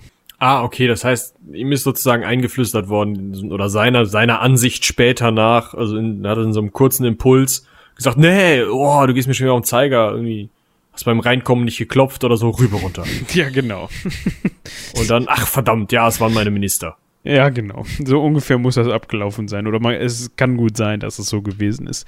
Mhm. Ähm, ja, er heiratet auf jeden Fall am Tag der Hinrichtung Thomas Cromwells äh, Catherine Howard. Also er war nicht mal bei der, bei der Hinrichtung anwe anwesend, das hat er aber, glaube ich, nie gemacht oder selten. Also der war jetzt auch nicht bei, dabei, als Anne Boleyn die Rübe runterbekommen hat.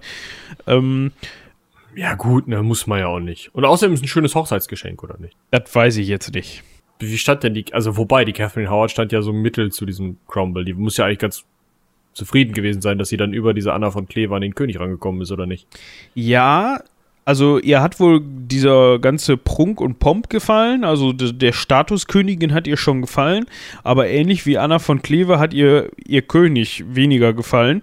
Ähm, also sie, angeblich konnte sie nicht so besonders gut mit ihm umgehen. Ne? Also der Altersunterschied war noch größer als vorher zwischen Anna und äh, ihm äh, und zudem ja ja wie, wie wir eben schon gesagt haben, der hat gerochen, der war komisch, der war dick, der war alles andere Ja. als der geeignete Ehemann. Ähm, Ja.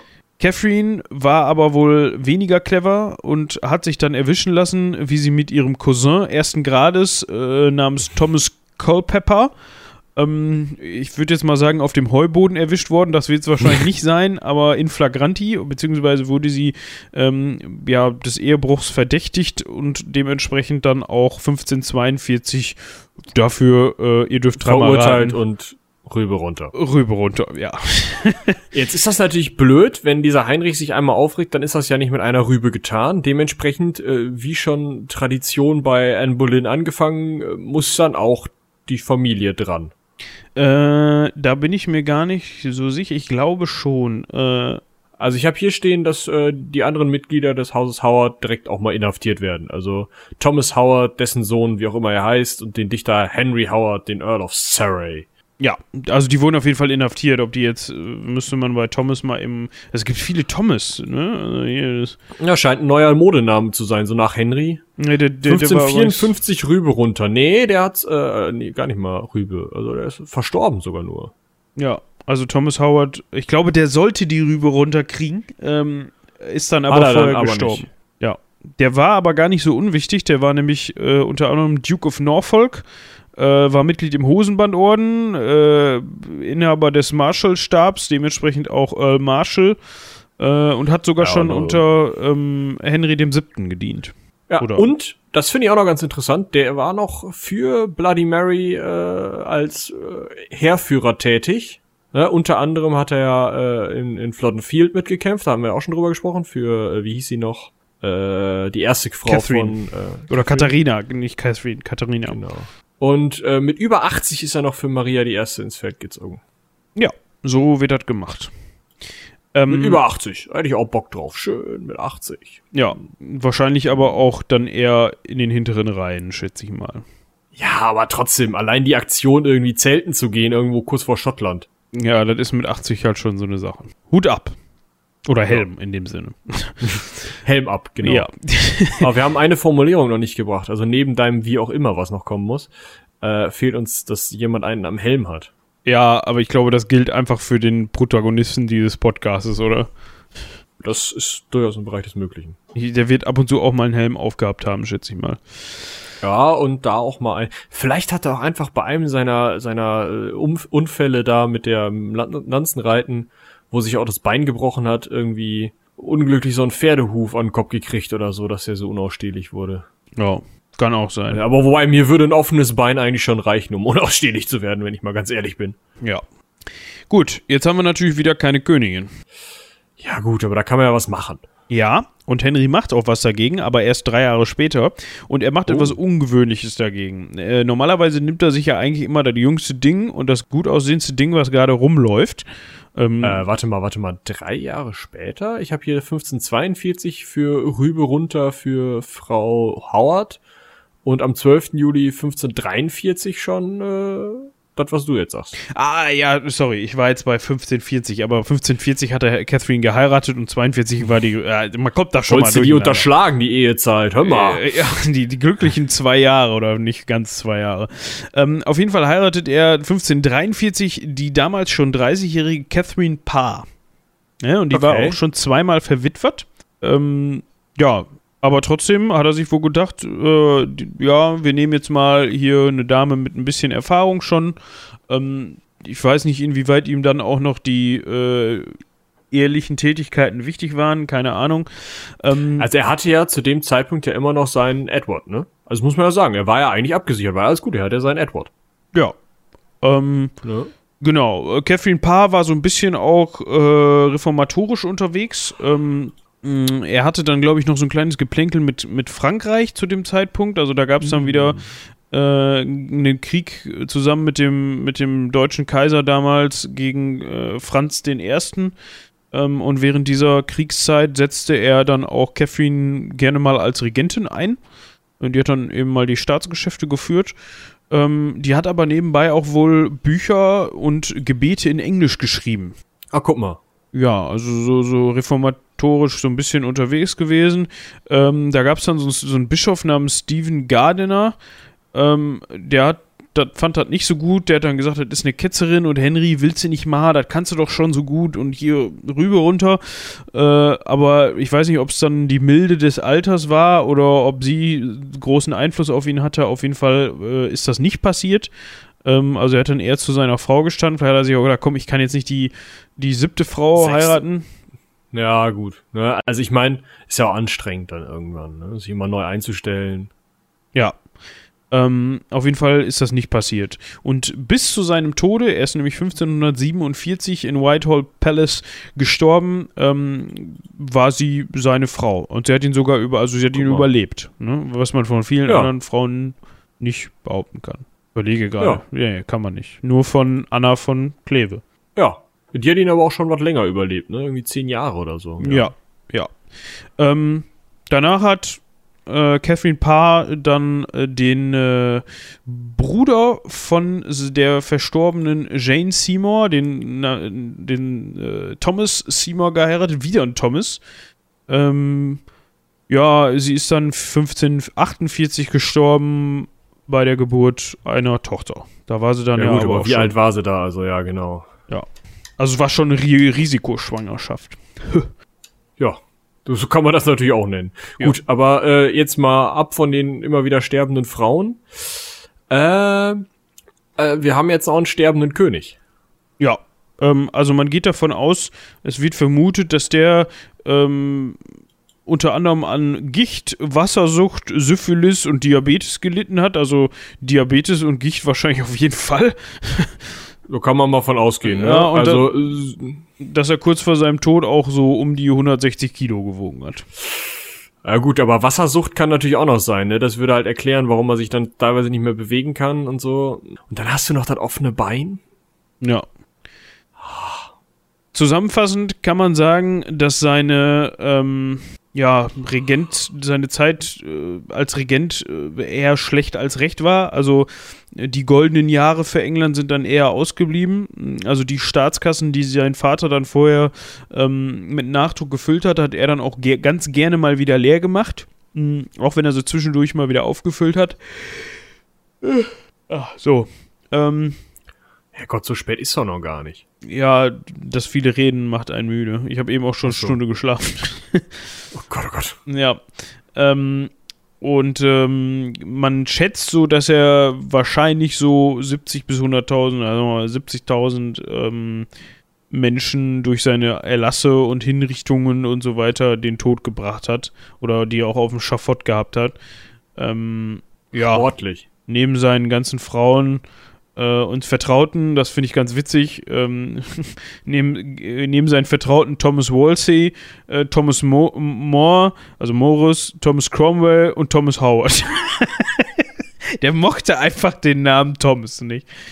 Ja, aber eigentlich ja schon. Ich meine, das waren ja immer seine Vertrauten und dann hat er gedacht, nee, brauche ich mal was anderes. Ich brauch Mal einen neuen anderen Thomas. Namen, irgendwie, ja, irgendwas Geiles und dann kommt so ein Thomas um die Ecke und denkt sich, oh, ein Thomas. Hatte ich lange nicht mehr. Geil, nehmen wir mal. Ja. Ja. Und er starb jetzt, habe ich jetzt gerade gelesen, äh, 1547, äh, vermutlich an einer Blutvergiftung äh, infolge seines offenes Be offenen Beines. Ja, schade. War wahrscheinlich irgendwie Becher Wein drüber gekippt oder so. Aua. Und, und, äh. ähm, Ja.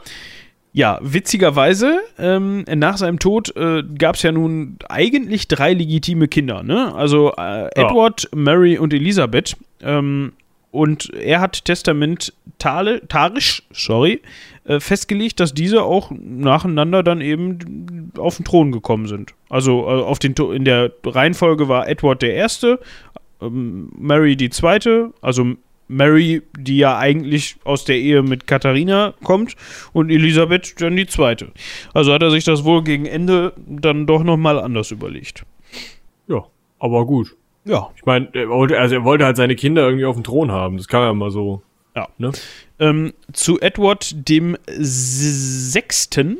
Brauchen wir keinen eigenen Podcast machen, das dauert nicht so lange. Äh, Nee, das kann ich eben nochmal äh, hier hinzufügen. Ähm, der ist nämlich ähm, 1547 dann König geworden, im Alter von, der ist geboren 37, 10 Jahren. Zehn Jahren, super. Äh, ist dann aber 1553, also sechs Jahre später, leider auch schon wieder tot gestorben. Traurig. Ja, äh, neun war er, als er den Thron bestiegen hat, sehe ich gerade. Ja. Ähm, ich muss mal gerade gucken, ob er in irgendeiner. Ähm, achso, es gab auch während seiner gesamten Regierungszeit einen Regentschaftsrat, äh, der für ihn. Der hat dann versucht, diese Rückkehr unter Mary, Bloody Mary zum Katholizismus äh, zu verhindern und deswegen Jane Grey auf den Thron gesetzt, die aber nur neun Tage Königin war. Dann hat doch Mary den Thron bestiegen und dann halt erst äh, Elisabeth. Und das führte halt zu diesem schon unter, Hei- äh, unter Heinrich angefangenen Hin und Her zwischen Katholik, Protestant, äh, Angelikal, irgendwas hier, irgendwas da, alles und nichts richtig. Und jeder, der mal falsch betet, kriegt die Rübe runter. Und das ist halt, das hat sich halt bis Elisabeth durchgezogen, was echt unangenehm gewesen sein muss. Ja. Äh, Und Elisabeth hat dann ja, aber da kommen wir dann später darauf zu, hat die, ich muss mir jetzt mal überlegen, war das dann wieder anglikanisch oder war das äh, dann doch protestantisch, was die gemacht Da hat? heute noch die Queen, äh, die Königin der, und Chefin der anglikanischen Kirche ist, wird das wohl anglikanisch gewesen sein. Ja, gut. Inwieweit das heutzutage mit dem evangelischen Das korrespondiert wohl, aber da habe ich mich ehrlich gesagt nicht mit beschäftigt. müssen wir dann mal machen zum nächsten Podcast. Äh, ich habe hier übrigens noch, äh, noch wieder einen Kandidaten für die Sammeltasse. Und zwar geh mal auf den Artikel von Edward 6. Ja. Und das Foto oben rechts ist ja so lala. Ja, aber das da drunter. Aber das, der Wonneproppen da drunter. Ui, ui, ui, ui, ui. auch, Das ist geil. auch von Hans Holbein gemalt. Ja, scheint ein guter Maler gewesen zu sein. Ja. Der kleine Eduard. Schön. Ganz einen munteren Typen. Schön. Anderthalb Ja. Stunden später. Sind's nur anderthalb? Ja, eine Stunde 36, sagt mein Timer, aber ja, Ja, dann jetzt aber schnell. dann jetzt aber schnell. Ähm, sind wir fertig mit Heinrich dem Achten? Ähm, bewegtes Leben, der hat viel vorgehabt. Ähm, Rekordhalter, was die Frauen angeht unter den englischen Königen. Dafür wird er ja auch eigentlich immer, er ist ja in der heutigen Zeit auch bekannt, der mit den vielen Frauen, der die alle hat hinrichten lassen. Dass er Genau. nebenbei mal eben äh, eine englische Kirchenreform durchgebracht hat, eigentlich nur wegen Anne Boleyn oder wegen seinen Frauen, ähm, das weiß, wissen dann die wenigsten eigentlich. Ähm, ja, wir bedanken uns fürs Zuhören, verweisen Fürs natürlich Durchhalten. fürs Durchhalten, ja. Verweisen natürlich noch auf äh, unsere anderen Projekte und Formate, die da wären, äh, spontan, spontan, wenn es denn mal läuft. Ähm, Das Heldenpicknick, ganz wichtig, bevor du jetzt wieder irgendwie das als allerletztes sagen willst, denn da ist gerade das große Finale der dritten Staffel rausgekommen und zwar äh, am letzten Freitag. Also, wenn ihr bis jetzt noch nicht reingehört habt, jetzt habt ihr mal so eine, so eine abgeschlossene Riesenhandlung von acht Folgen. Ähm, und wenn ihr beim äh, Prolog anfangt, habt ihr noch viel mehr Folgen und da wir da eine total merkwürdige Zählung mit Weihnachtsfolge und Prolog haben, habe ich keine Ahnung, wie viele es sind, aber genug. viel Spaß. Ja, viel Spaß. Äh, und dann natürlich noch, last but not least, das akademische Viertel, der Podcast zum Studium von Patrick und Robin. Genau. In diesem Sinne, bleibt uns gewogen, haut rein, bis zum nächsten Mal. Bis dahin, tschüss.